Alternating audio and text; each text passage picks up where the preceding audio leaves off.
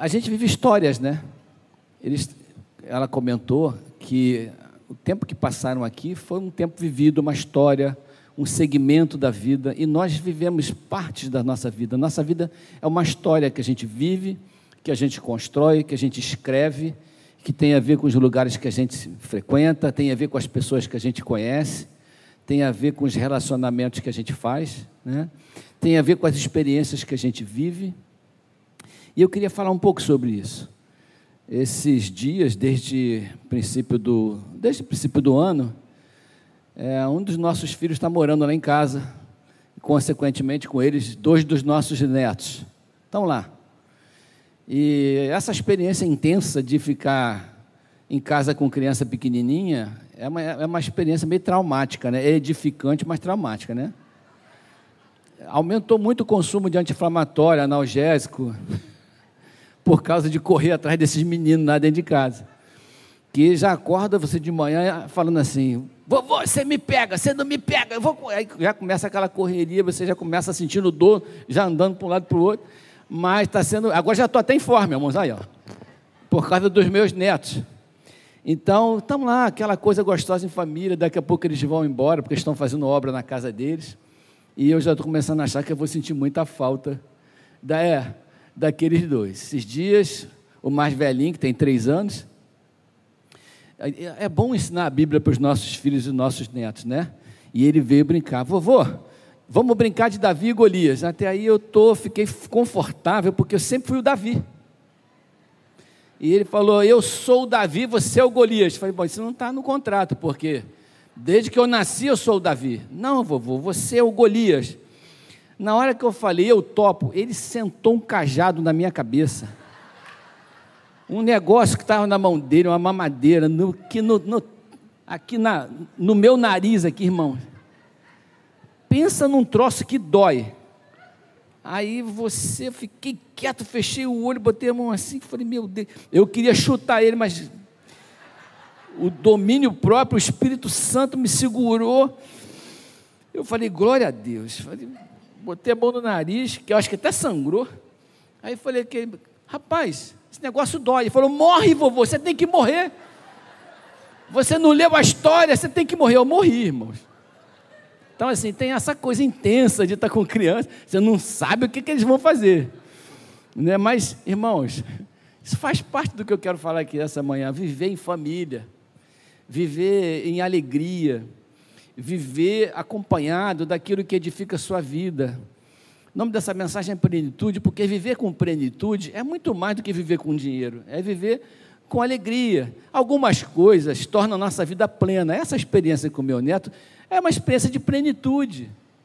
Ele precisa, ele não tem como saber dosar a força da cajadada que ele vai me dar.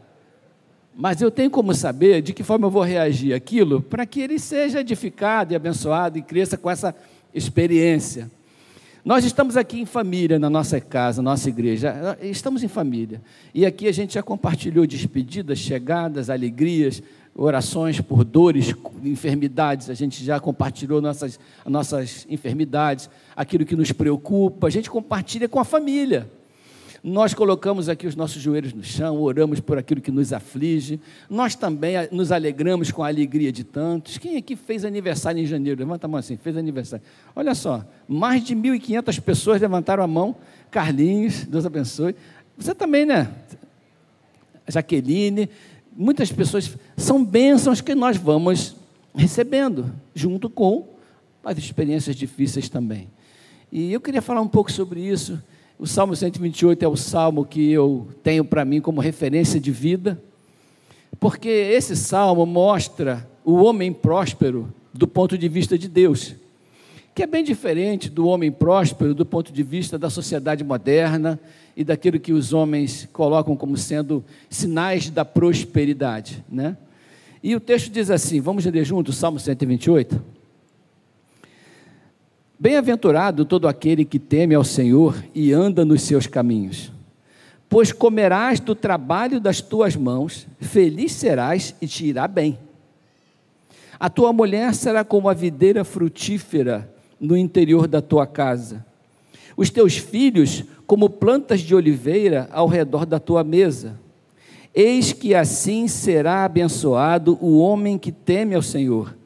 De Sião, o Senhor te abençoará. Verás a prosperidade de Jerusalém por todos os dias da tua vida, e verás os filhos de teus filhos. A paz seja sobre Israel. A minha preocupação pessoal em relação a esse salmo é que ele traz uma sequência de eventos que acompanha a vida do homem de Deus.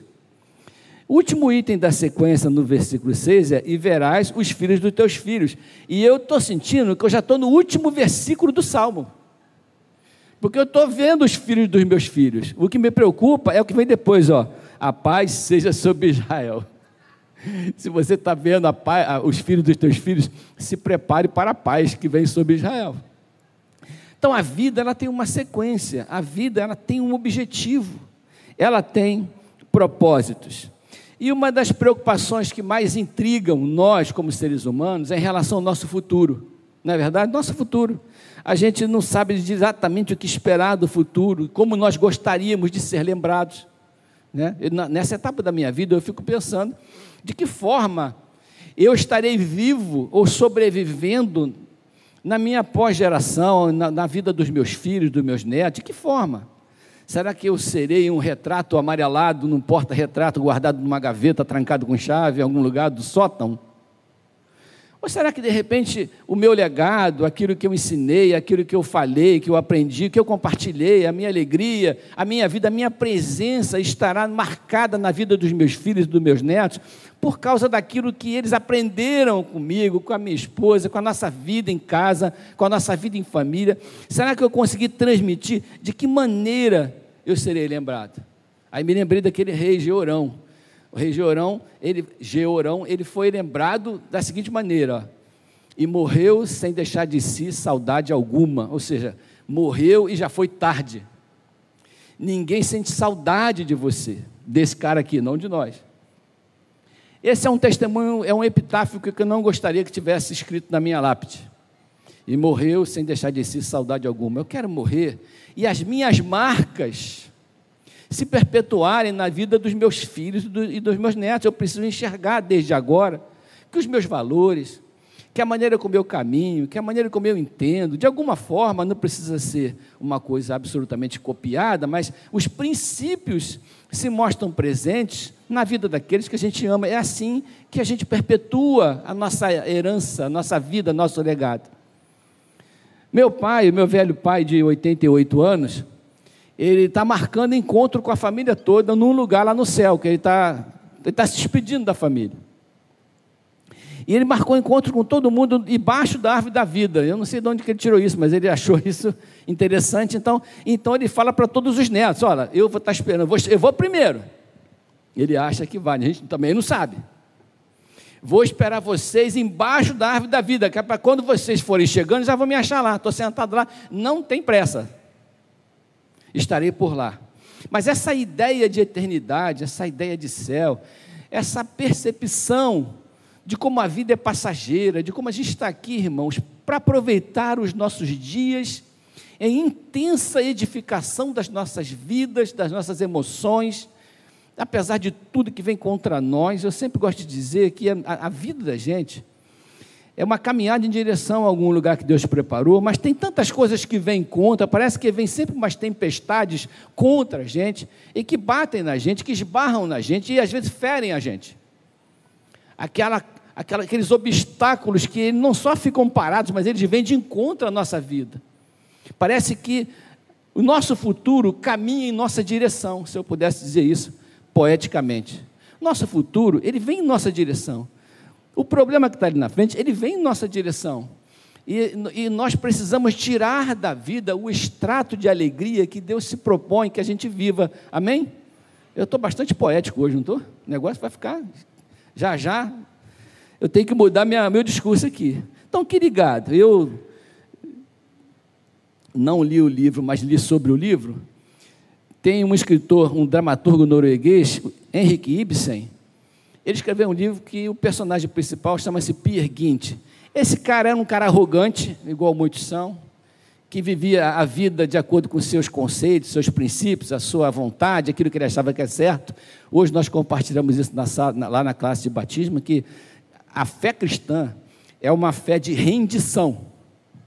É uma fé que eu abro mão de quem eu sou, do que eu quero, de que, das minhas preferências pessoais e me rendo à vontade de Deus, que passa a ser o meu Senhor, o Senhor sobre a minha vida e passa a governar as minhas emoções, os meus sentidos, as minhas vontades e a minha vida, através dos princípios que Deus colocou para isso. E nós estamos compartilhando lá que se não tivesse nada acima de nós e mais poderoso que nós, que nos unificasse em um corpo, as nossas diferenças não permitiriam que nós vivêssemos em unidade, em alegria. Então é o poder de Deus que faz com que nós estejamos todos aqui, apesar de todos nós sermos de alguma forma diferentes, nós, nós estamos em unidade. Nós temos a mesma mesmo caminho para percorrer, nós temos os mesmos princípios, nós somos governados pelo mesmo Senhor, e diz a Bíblia em Efésios que nós, fomos, nós nos mantemos unidos pelo amor, que é o vínculo da paz. O vínculo, aquilo que nos rodeia e que aperta e que nos une, é o amor, apesar disso tudo. E esse Pierre Guinte, ele queria ser rei de si mesmo, e ele achou uma plantação de cebolas. E ele começou a descascar uma cebola, e atrás da casca da cebola tem o quê? Outra casca. E ele tirou a segunda casca, outra, e ele foi desfazendo aquela cebola e descobriu que a cebola é composta de uma sucessão de cascas. E ele pensou: eu sou essa cebola a minha vida é uma série de coberturas que, que, que, eu vou colocando umas sobre as outras e que vai me transformando naquilo que eu quero parecer ser, mas que eu não sou. A minha vida é um fingimento. Eu sou uma cebola, sou uma pessoa arrogante, eu sou um fingidor, ele disse, eu sou um mau caráter, eu sou, sou um mentiroso, eu sou uma pessoa que inventa feitos extravagantes para valorizar a minha pessoa, uma pessoa que seduz e que engana. Esse autoconhecimento, irmãos, talvez seja um dos grandes segredos da nossa felicidade, da nossa vida e da nossa caminhada frutífera em direção àquilo que Deus preparou para nós. Tem duas pessoas que eu gosto de citar aqui como referência de olhar a vida no retrovisor. Uma delas é Jacó, que quando que lá em Gênesis 47, 8, olha que diz o texto. Então perguntou Faraó a Jacó: Quantos são os dias dos anos da tua vida? Respondeu-lhe Jacó: Os dias dos anos das minhas peregrinações são 130 anos. Aí ele pausa. Poucos e maus têm sido os dias dos anos da minha vida. É uma maneira de olhar a vida para trás. E eu, no meu coração, o meu sentimento é: eu não quero olhar para trás e perceber poucos e maus foram os dias das minhas peregrinações. Você quer isso para você? Não, né? Você quer olhar para trás e falar o que Paulo disse: Combati o bom combate, acabei a carreira e guardei a fé. Detalhe: Jacó era rico, Paulo não. Jacó tinha patrimônio, tinha muita coisa, tinha muito gado.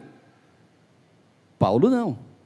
Então, o, o que se, que se, entende como prosperidade, e a, a, Bíblia ela não promete riqueza, promete prosperidade, e existe muita diferença entre riqueza e prosperidade, está aqui descrito nesse salmo.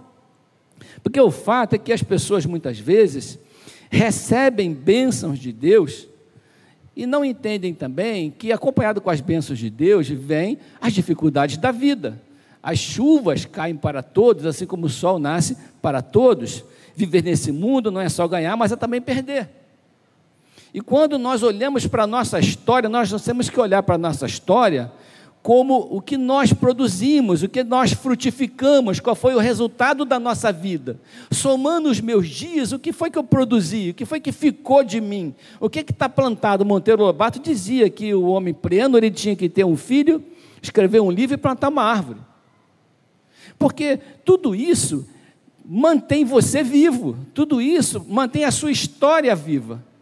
Então nós precisamos olhar para a nossa vida não como uma pizza separada em fatias, em que cada parte da nossa vida a gente interpreta de uma forma, que cada fatia que a gente saboreia da vida, seja ela ruim ou, ou saborosa, a gente interpreta e a gente traz para nós conhecimentos que são alterados de acordo com a fatia que a gente está comendo. Uma fatia de rúcula, depois uma fatia de, de pepperoni, né? Depois vai uma fatia de sei lá, calabresa. Tem tanta pizza, tem tanto sabor de pizza que tem pizza agora de estrogonofe. Pizza de resto de comida, nunca tinha negócio horrível. Então, tudo isso é o um relacionamento com conosco, com, com, com, a nossa vida, com, a nossa, com, com o conteúdo do nosso coração. Existe uma preocupação muito grande com a justiça de Deus. Existe um medo muito grande da justiça de Deus, mas nós somos permeados, somos mantidos unidos pelo amor de Deus, porque o amor de Deus, ele, ele, ele lança fora todo medo. O amor de Deus faz com que a nossa vida tenha um significado. Qual é o significado da sua vida? Olha que diz o texto em Eclesiastes 9, versículos 2 a 3. Salomão disse assim: Tudo sucede igualmente a todos. O mesmo sucede ao justo e ao ímpio, do ponto de vista humano, ao bom e ao puro, como ao impuro. Assim é o que sacrifica, como ao que não sacrifica. Assim é o bom, como ao pecador. Ao que jura, como ao que teme o juramento. Este é o mal que há entre tudo quanto se faz debaixo do sol. A todos sucede o mesmo. Então, isso para ele era um incômodo. Porque, do ponto de vista humano, do ponto de vista racional dele, do ponto de vista do destino de todo o corpo humano que habita nesse planeta, tudo sucede da mesma forma para todos. Tanto é que nós estamos orando aqui por cura. Significa que muitos de nós estamos enfermos. Então a vida não é um aquário onde nós estamos isolados de todo e qualquer mal. E esse tipo de mensagem gera frustração e mal entendimento sobre a palavra e sobre os propósitos de Deus. Esse tipo de mensagem acaba salientando o sabor da fatia que a gente está comendo da pizza naquele momento. Mas a gente não olha para a vida como um todo. Não olha para a vida como um processo em que Deus está construindo coisas a partir de nós, contando conosco. Salomão mesmo no Eclesiastes, Eclesiastes capítulo 2, ele fala assim: E tudo quanto desejaram os meus olhos, não, não lhe neguei. Ou seja, eu tive dinheiro, eu tive, do ponto de vista material, eu tive todas as coisas que podiam representar para mim uma vida plena, do ponto de vista material. E tudo quanto desejaram os meus olhos, não lhe neguei, nem privei o meu coração de alegria alguma. Quem de nós pode dizer isso? Qualquer coisa que represente alegria para mim, eu posso ter e não preciso privar o meu coração daquela alegria. Ele partiu de um ponto de partida muito melhor do que o nosso. Está lutando para pagar o carneiro da, da geladeira, está com dificuldade do, do, dia a dia. Né? Está com aquela. Aí depois ele fala assim: Pois o meu coração se alegrou por todo o meu trabalho. E isso foi o meu proveito de todo o meu trabalho, ou seja, as coisas que eu consumi. Então olhei eu para todas as obras que as minhas mãos haviam feito, como também para o trabalho que eu aplicara em fazê-las, e eis que tudo era vaidade e desejo vão, e proveito nenhum havia debaixo do sol. Exatamente esse é o conteúdo do Salmo 128.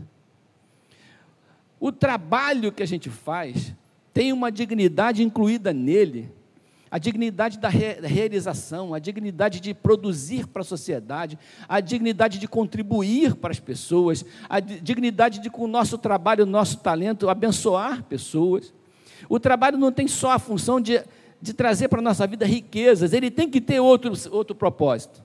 Ele tem que ter um propósito maior do que me enriquecer. O meu trabalho, ele precisa ser considerado por mim como alguma coisa que Deus me deu para ser bênção na vida de outras pessoas para ser edificante na vida de outras pessoas.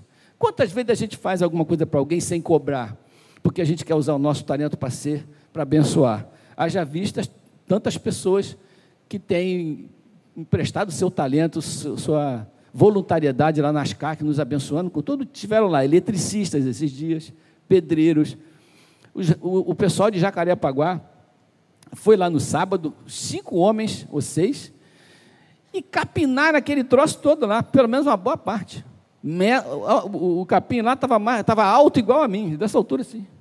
Os capins. E eles passaram máquina ficaram lá num calor, mosquito, formiga. Então a gente empresta o nosso talento e o nosso trabalho, não necessariamente a troco de dinheiro. Eis que tudo era vaidade e desejo vão, e proveito nenhum havia debaixo do sol, considerando o trabalho como fonte da minha mais profunda alegria.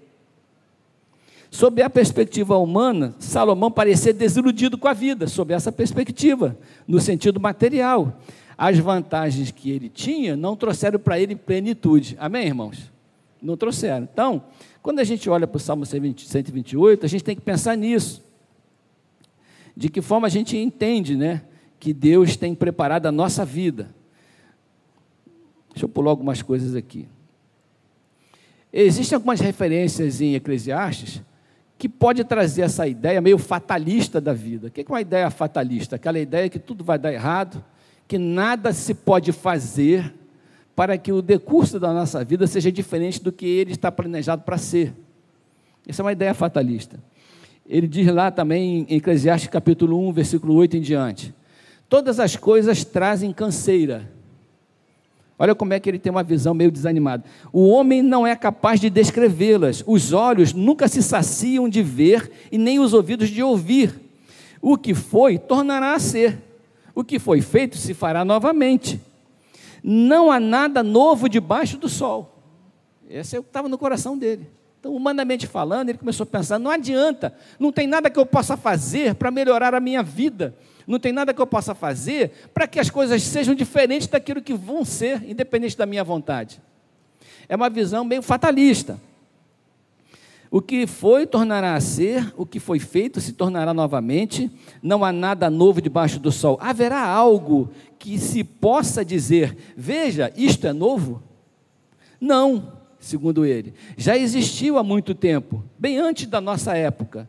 Ninguém se lembra dos que viveram na antiguidade, e aqueles que ainda virão tampouco se lembrarão tampouco serão lembrados pelos que vierem depois deles. Ele quer dizer o seguinte: não importa o que você faça, meu amigo, você vai ser esquecido.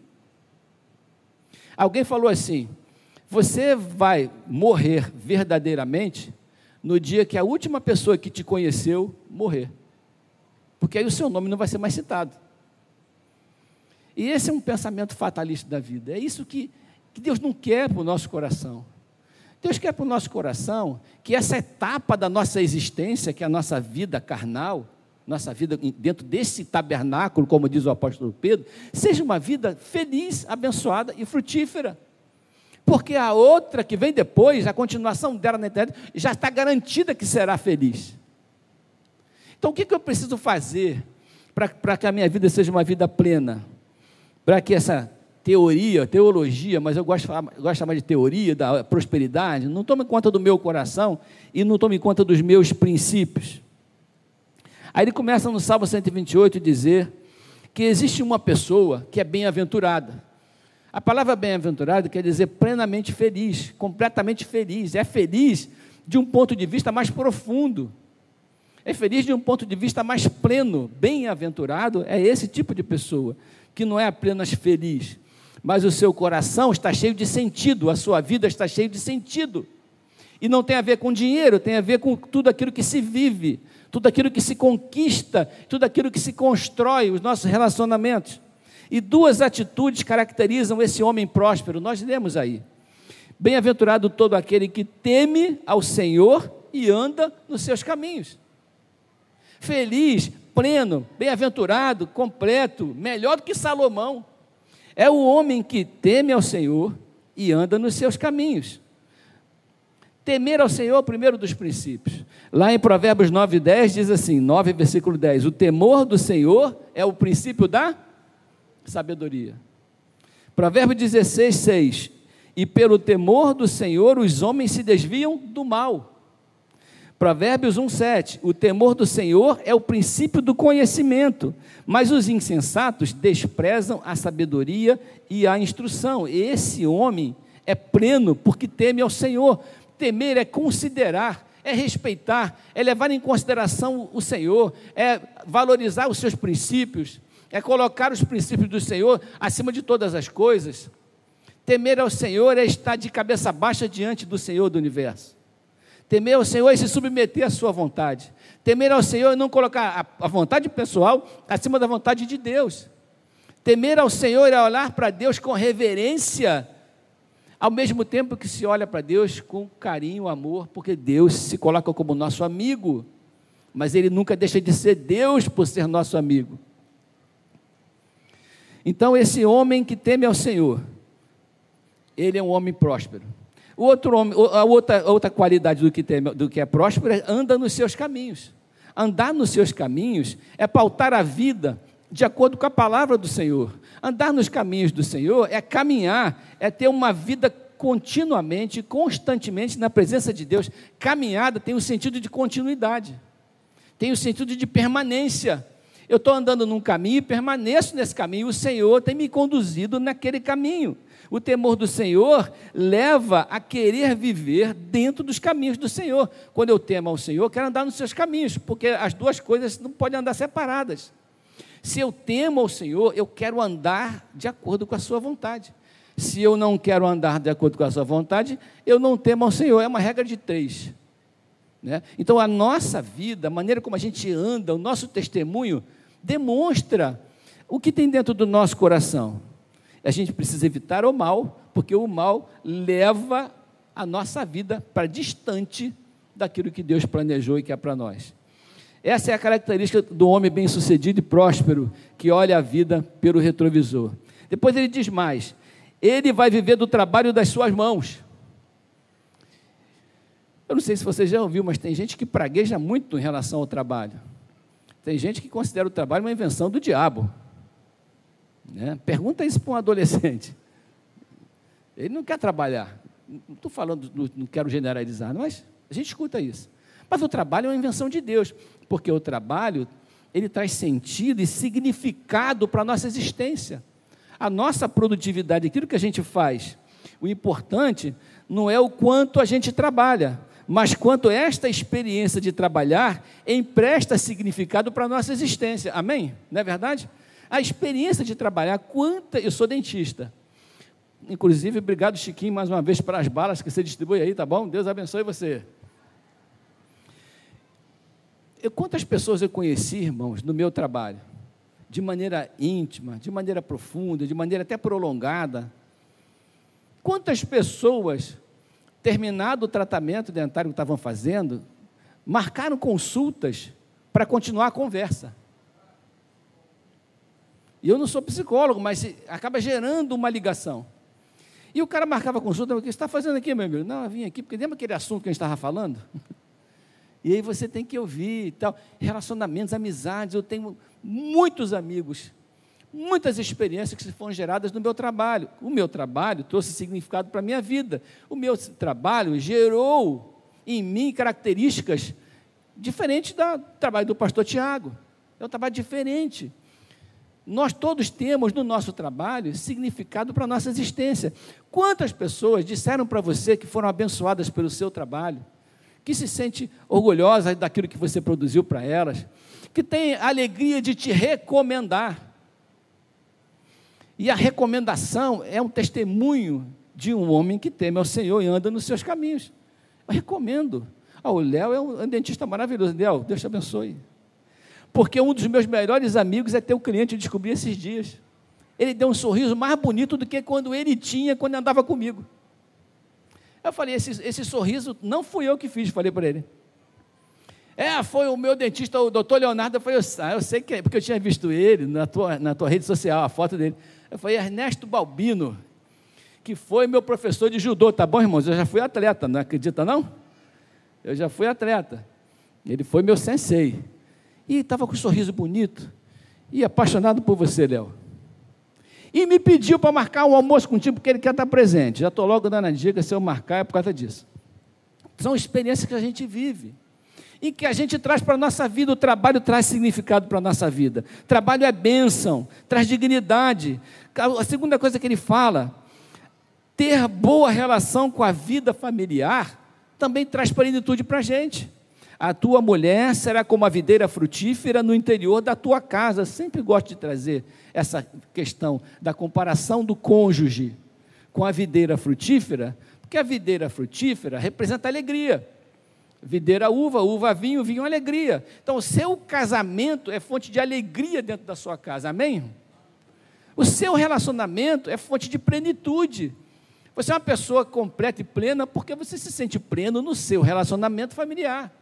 Porque a vida tem te proporcionado sabedoria para edificar e construir a sua casa, a sua vida, seu relacionamento. E isso, fruto do Espírito Santo, traz para a nossa vida. A vida vai ser compartilhada. Porque é muito importante envelhecer com alguém que ama você. Envelhecer com alguém que cuida de você. Envelhecer com alguém que construiu a sua história junto com você, que é testemunha da sua história, que é testemunha da sua vida, que é cúmplice da sua vida, e que você pode dormir e saber que não vai ser esfaqueado à noite. Que não vão botar veneno no seu café. Pelo contrário, as coisas vão, vão andando e caminhando e nós vamos construindo desta forma. Tem um filme que eu vi com a Débora, que ela gosta muito desse filme por causa do ator, ela gosta do Richard Guia. Eu não sei porquê, irmãos. Eu não sei porquê, porque o Richard Guia e, eu não somos nem nada diferente. A diferença entre o Richard Guia e a mim é que o nariz dele é maior que o meu. Entendeu? Mas ela, a gente viu esse filme, Dança Comigo. Quem viu esse filme? Dança Comigo. E nesse filme ele diz, depois de todos aqueles desencontros com a esposa dele e tal, ele diz assim para ela: Eu aprendi que andar com você é compartilhar o fato de que você é testemunha da minha história. Isso é muito significativo para mim. A minha esposa é testemunha da minha história, a sua também, seu marido também, testemunha. Ah, eles é que sabem as nossas lutas, as nossas dores, as nossas fraquezas e as nossas virtudes. Eles é que sabem. Eles é que sabem da nossa intimidade. A nossa vida foi construída junto, os filhos são juntos, os netos são os mesmos, a vida são os mesmos, o patrimônio é o mesmo, irmão. Patrimônio é o mesmo. E isso é uma coisa importante também. Terceira coisa, ter boa relação com os filhos. Os teus filhos como frutos da oliveira ao redor da sua mesa. Eu sempre gosto de considerar o fruto da oliveira como patrimônio, porque o fruto da oliveira é o azeite, e o azeite era o petróleo daquela época. Quem tinha azeite tinha luz, iluminação, tinha comida, tinha pão. Os nossos filhos é a nossa herança. Os nossos filhos são a nossa herança. Os nossos filhos são aquilo que Deus colocou para a gente como nosso patrimônio. Não é o seu Corolla, como eu gosto sempre de brincar. Não é aquilo que você tem, não é a sua casa na praia. Não, isso tudo aí são bênçãos que você conquistou com o seu trabalho e com a bênção de Deus sobre ele. Mas a sua verdadeira herança são seus filhos. E eu quero ampliar esse conceito de filhos aqui, porque tem pessoas que não têm filhos. Mas tem legado, tem, tem projetos, tem sonhos construídos, tem o trabalho que foi feito, filho, é tudo aquilo que a gente construiu. A Bíblia chama de as obras das suas mãos, também são filhos. Então, as obras das suas mãos são coisas permanentes, são coisas que mostram a glória de Deus naquilo que foi construído, as suas realizações, o seu projeto e a sua vocação. Hoje eu estava falando sobre isso lá na classe de novos convertidos. O que é a sua vocação? Vocação, a palavra vocação quer dizer uma voz que vem de fora, um chamado externo. A vocação vem de fora de nós. Não é uma coisa que a gente escolhe, é uma coisa que Deus coloca sobre nós. Vocação você aceita ou não, mas você não escolhe. Cada um tem uma vocação. Profissão você escolhe, porque profissão é algo que você professa ser. Nem sempre a nossa profissão está alinhada com a nossa vocação. Mas quando isso acontece, olha que benção. Mas a nossa primeira vocação, a vocação genérica de todos nós, igualmente, é a vocação de sermos filhos, chamados para louvor e a glória do Senhor, para gerarmos frutos, ide e fazer discípulo, pregar o evangelho a toda criatura. Essa é a nossa primeira vocação e essa é geral, é para todo mundo e dela a gente não pode dizer não. Para essa vocação, a gente não pode dizer não. Eu não gostaria, irmãos, de passar a minha vida e ter que abrir mão de viver numa casa cheia de alegria e de realizações. Vou ampliar esse conceito de casa. Viver numa igreja, numa comunidade, numa família, num laço de relacionamento em que você não tem nada para contar de realizações, de bênção, em que a sua vida não foi frutífera. Eu não gostaria de viver num lugar sem alegria e sem celebração. Celebração é uma das coisas mais bonitas da vida. Porque eu disse para uma pessoa esses dias, se foi ontem, hoje, eu, eu tenho uma memória horrível. Eu disse para essa pessoa: celebra tudo que você pode celebrar. Porque a celebração, ela é opcional, mas o luto, o pesar, a dor e a dificuldade, dessa você não pode se livrar, é obrigatório. Então, quando a gente celebra, a gente meio que ganha forças para viver as dificuldades que vêm. A gente valoriza o dia bom para poder suportar o dia mal. Então, celebrações, eu não, não saberia viver longe do que eu vivo hoje, que é ver, ver a minha casa do jeito que eu gosto, cheio de gente, cheio de bagunça, cheio de netos, cheio de brinquedos espalhados. E comida jogada para todo canto, né? Tem isso. Isso aí, se a minha esposa ouvir, não, isso me dá um enjoo danado. Mas faz parte da família, da alegria, daquilo que constrói. Eu queria que os meus netos falassem o meu nome e contassem alguma história que eu contei para eles. Não queria que a minha foto ficasse, sabe, amarelada numa gaveta. É claro que um dia ela vai ficar amarelada numa gaveta, mas tem que ser pelo menos umas 10 gerações para frente, né, irmãos? Inclusive, eu estou planejando morrer só quando a minha esposa estiver bem estragadinha, bem velhinha mesmo, para ninguém aproveitar nada. Eu estou querendo, né? Posso morrer cedo? Morrer cedo e deixar uma mulher bonita aqui? Eu tenho que tomar, tenho que tomar conta disso. Quarta coisa, ter uma boa relação com seus netos e bisnetos. Acabei falando aqui. E verás os filhos dos seus filhos. Uma boa relação. É alegria, é coisa que você conquistou, é a sua marca. Ver as bênçãos se renovando na sua história. Amém, irmãos? Aquilo que você recebeu é renovado na sua história, olha que coisa boa. O resultado são filhos sarados que amam, respeitam as, os seus cônjuges. Como é que um filho respeita o seu cônjuge, o seu casamento e os seus próprios filhos, se não enxergam isso dentro da sua casa através dos seus pais? Então, o que a gente ensina é o que a gente vive, não é o que a gente fala. A gente vive e aquilo passa, as pessoas aprendem, os filhos aprendem e a nossa marca vai ficando, porque a nossa marca pessoal, ela no fundo, no fundo não existe. Nós deixamos nos nossos filhos a marca de Cristo, porque foi a marca que nós recebemos do Senhor e que é trabalhada na nossa vida pelo Espírito Santo de Deus. O Espírito Santo tem uma missão, fazer eu e você ficarmos parecidos com Cristo. Ele quer apagar a sua imagem, tirar os excessos e colocar o que falta para você ficar parecido com Cristo. E nós precisamos ensinar os nossos filhos a serem parecidos com Cristo, irmãos, porque só assim nós vamos fazer diferença no mundo que a gente vive. Só assim a nossa vida vai estar, vai estar repleta de plenitude. Porque nós somos um movimento contracultural, nós andamos na direção oposta do mundo. Quando a nossa vida está muito alinhada com o mundo, tem alguma coisa errada com a nossa vida. Quando a nossa vida é de uma maneira que ninguém se incomoda com ela, tem uma, alguma coisa errada com a nossa maneira de andar. A nossa vida precisa confrontar quem vem na direção oposta. De novo, usando a mesma relação da calçada cheia. Você sai esbarrando, só você está indo naquela direção e 300 vindo para cá. Então você vai ter confrontos na sua caminhada que são inevitáveis. E a gente precisa prestar atenção nisso. Como é que está sendo a minha vida? Está sendo confortável? Viver os princípios de Deus nesse mundo tão desalinhado e cada vez mais, em que os princípios de Deus se perdem em névoas, em que as pessoas não se respeitam mais, em que as famílias não são mais respeitadas, em que aquilo que Deus colocou como, como princípio para nós não são mais considerados. Será que para eu manter isso, eu não vou esbarrar em pessoas? Vou esbarrar. Mas a gente precisa saber transitar por esse mundo e deixar a nossa marca, deixar o nosso legado, e ensinar para os nossos filhos os valores que o Espírito Santo colocou em nós, porque são valores de Deus, são marcas, é o caráter de Deus tatuado no nosso coração. Amém?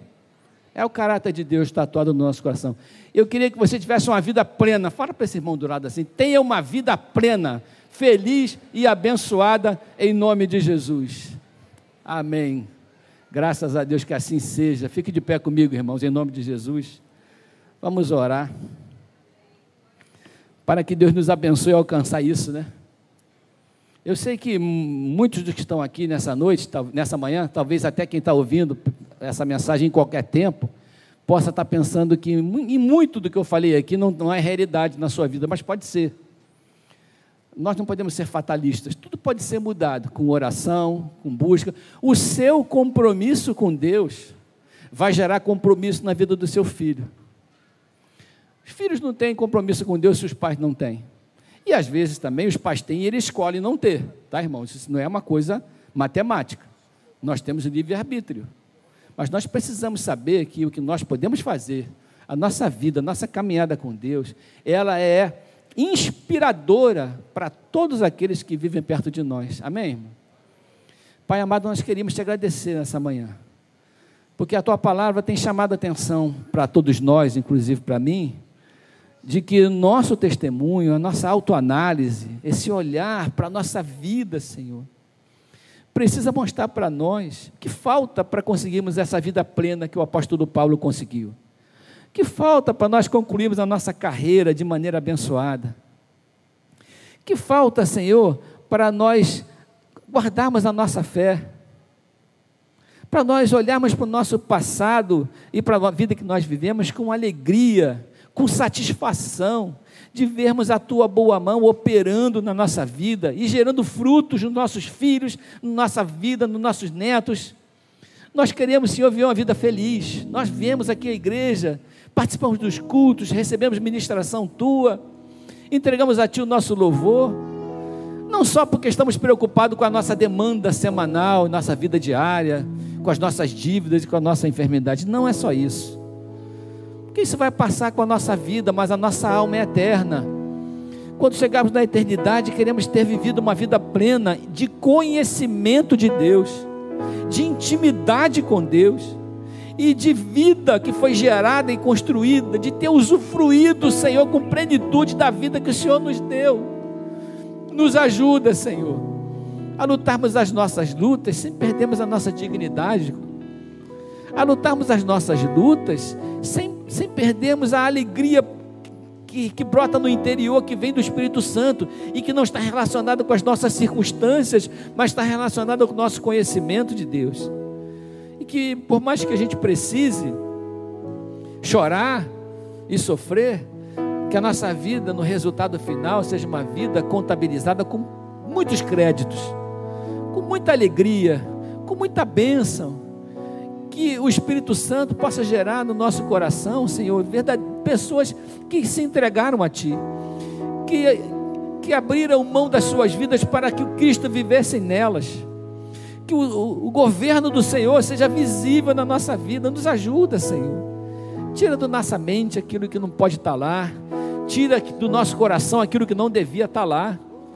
Constrói na nossa casa um ambiente de alegria, de paz nos ajuda, Senhor, a termos esse alto olhar, essa alta avaliação, olharmos criticamente para a nossa vida e nos consertarmos a cada dia.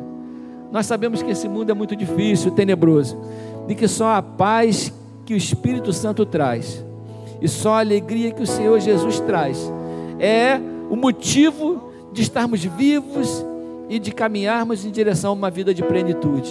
Nós te agradecemos, Senhor, por tudo que temos e por tudo que somos em nome do Senhor Jesus. Amém e amém.